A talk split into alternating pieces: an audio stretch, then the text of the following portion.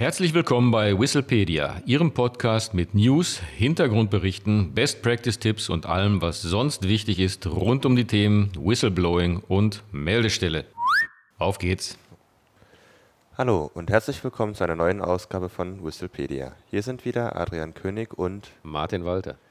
In dieser Folge stellen wir den Abschnitt 2.1 des neuen Referentenentwurfs zum Hinweisgeberschutzgesetz vor, in dem es im Schwerpunkt darum geht, wie Meldungen abgegeben werden können, wessen Identität bei der Abgabe einer Meldung geschützt wird und was mit Meldungen geschieht.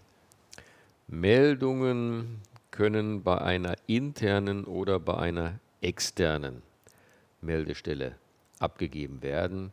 Die interne Meldestelle ist, wie der Name sagt, im Unternehmen angesiedelt bzw. der Dienststelle, die externe Meldestelle beim Staat. Und grundsätzlich besteht ein Unterschied zwischen einer internen und einer externen Meldestelle. Das Hinweisgeberschutzgesetz selbst sieht für den Whistleblower eine Wahlfreiheit vor.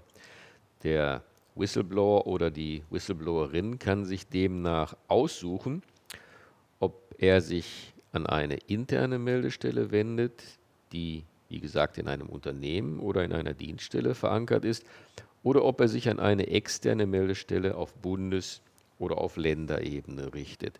Wenn einem intern gemeldeten Verstoß nicht abgeholfen wurde, bleibt es der hinweisgebenden Person unbenommen, sich danach an eine externe Meldestelle zu wenden. Also der Whistleblower kann wählen zwischen der Hinweisabgabe bei einer internen Meldestelle oder bei einer externen Meldestelle wenn er oder sie sich an eine interne Meldestelle gewendet hat und dort nichts passiert ist, kann er danach auch noch zusätzlich die Meldung bei der externen Meldestelle abgeben.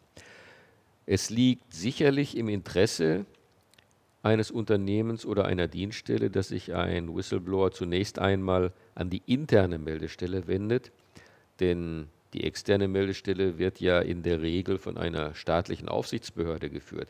Daher ist es insbesondere für Unternehmen, Dienststellen wichtig, dass die internen Meldekanäle bekannt sind und die Meldungen, die eingehen, auch ernst genommen werden. Hinzu kommt, dass die vom Unternehmen oder der Dienststelle betriebene interne Meldestelle in der Regel näher am Thema der Meldung ist, da es oft um betriebliche oder dienstliche Belange geht. Die interne Meldestelle kann somit oftmals schneller Aufklärung betreiben und die erforderlichen Maßnahmen ergreifen. In diesem Zusammenhang gibt es auch noch eine rechtliche Komponente, die man bedenken sollte. Eine interne Meldestelle wird niemals verpflichtet sein, einen Hinweis zu Fehlverhalten an eine staatliche Aufsichtsbehörde weiterzugeben und damit eine Strafverfolgung gegen sich selbst einzuleiten. Dies ist vom Nemo-Tenetur-Grundsatz erfasst, was bedeutet, dass ein Unternehmen sich niemals selbst belasten muss. Wenn ein Hinweis allerdings bei einer externen Meldestelle eingeht, wird die staatliche Aufsichtsbehörde möglicherweise ein Ermittlungsverfahren oder eine sonstige Verfolgungsmaßnahme einleiten. Insofern liegt es besonders im Interesse des Unternehmens, dass Hinweise zunächst an die interne Meldestelle gehen. Das Unternehmen muss die interne Meldestelle nicht selbst organisieren.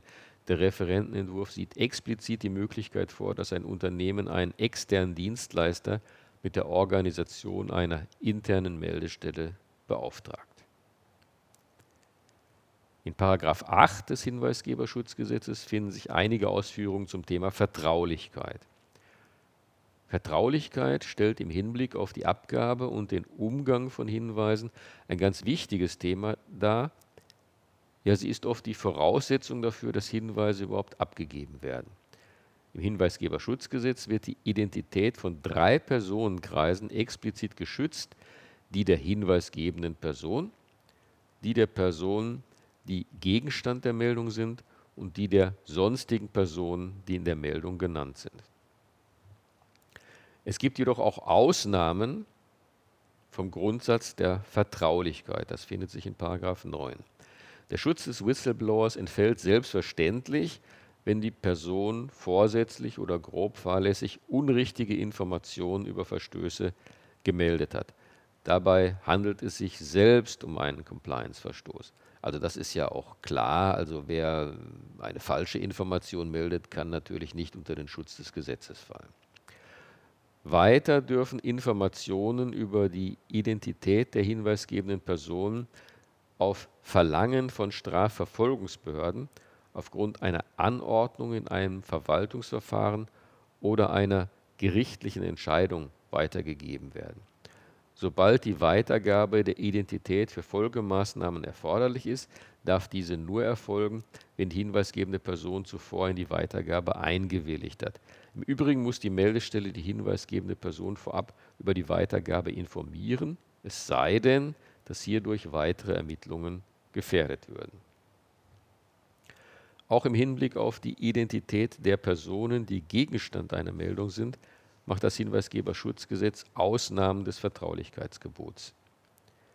Die Identität darf weitergegeben werden, wenn dies im Rahmen interner Untersuchungen zur Sachverhaltsaufklärung erforderlich ist. Ebenso darf die Identität auf Verlangen der Strafverfolgungsbehörden und aufgrund einer Anordnung in einem Verwaltungsverfahren oder einer gerichtlichen Entscheidung weitergegeben werden. Das Hinweisgeberschutzgesetz geht an einigen Stellen auch auf das Thema Datenschutz und die Verarbeitung personenbezogener Daten ein. Meldungen beinhalten selbstverständlich oft personenbezogene Daten. Der neue Referentenentwurf regelt, dass Meldestellen zur Erfüllung ihrer Aufgaben personenbezogene Daten verarbeiten dürfen. In diesem Zusammenhang stellt sich die Frage, wie eingegangene Meldungen dokumentiert werden. Die Formerfordernisse hierzu werden vom Hinweisgeberschutzgesetz ausdrücklich geregelt. Meldungen müssen in dauerhaft abrufbarer Weise unter Beachtung des Vertraulichkeitsgebots dokumentiert werden. Bei telefonischen Meldungen oder bei Meldungen im Rahmen einer Zusammenkunft kann dies durch eine Tonaufzeichnung, die allerdings nur mit Einwilligung der hinweisgebenden Person oder durch ein Protokoll erfolgen. Weiter ist der hinweisgebenden Person Gelegenheit zu geben, das Protokoll zu überprüfen, gegebenenfalls zu korrigieren und unterschriftlich zu bestätigen. Und ein letzter Punkt. Nach der Protokollerstellung ist die Tonaufzeichnung zu löschen, nach zwei Jahren die gesamte Dokumentation. Vielen Dank, Martin. Das soll es für heute auch schon gewesen sein. Wenn Sie aber noch Fragen oder Anregungen haben, dann schreiben Sie uns doch gerne eine E-Mail an podcast.hinweisgebersystem24.de. Und wenn Sie sich weiter zum Thema Whistleblowing informieren wollen, dann besuchen Sie uns doch auch gerne auf unserer Website unter www.hinweisgebersystem24.de. Vielen Dank und auf Wiederhören. Auf Wiederhören.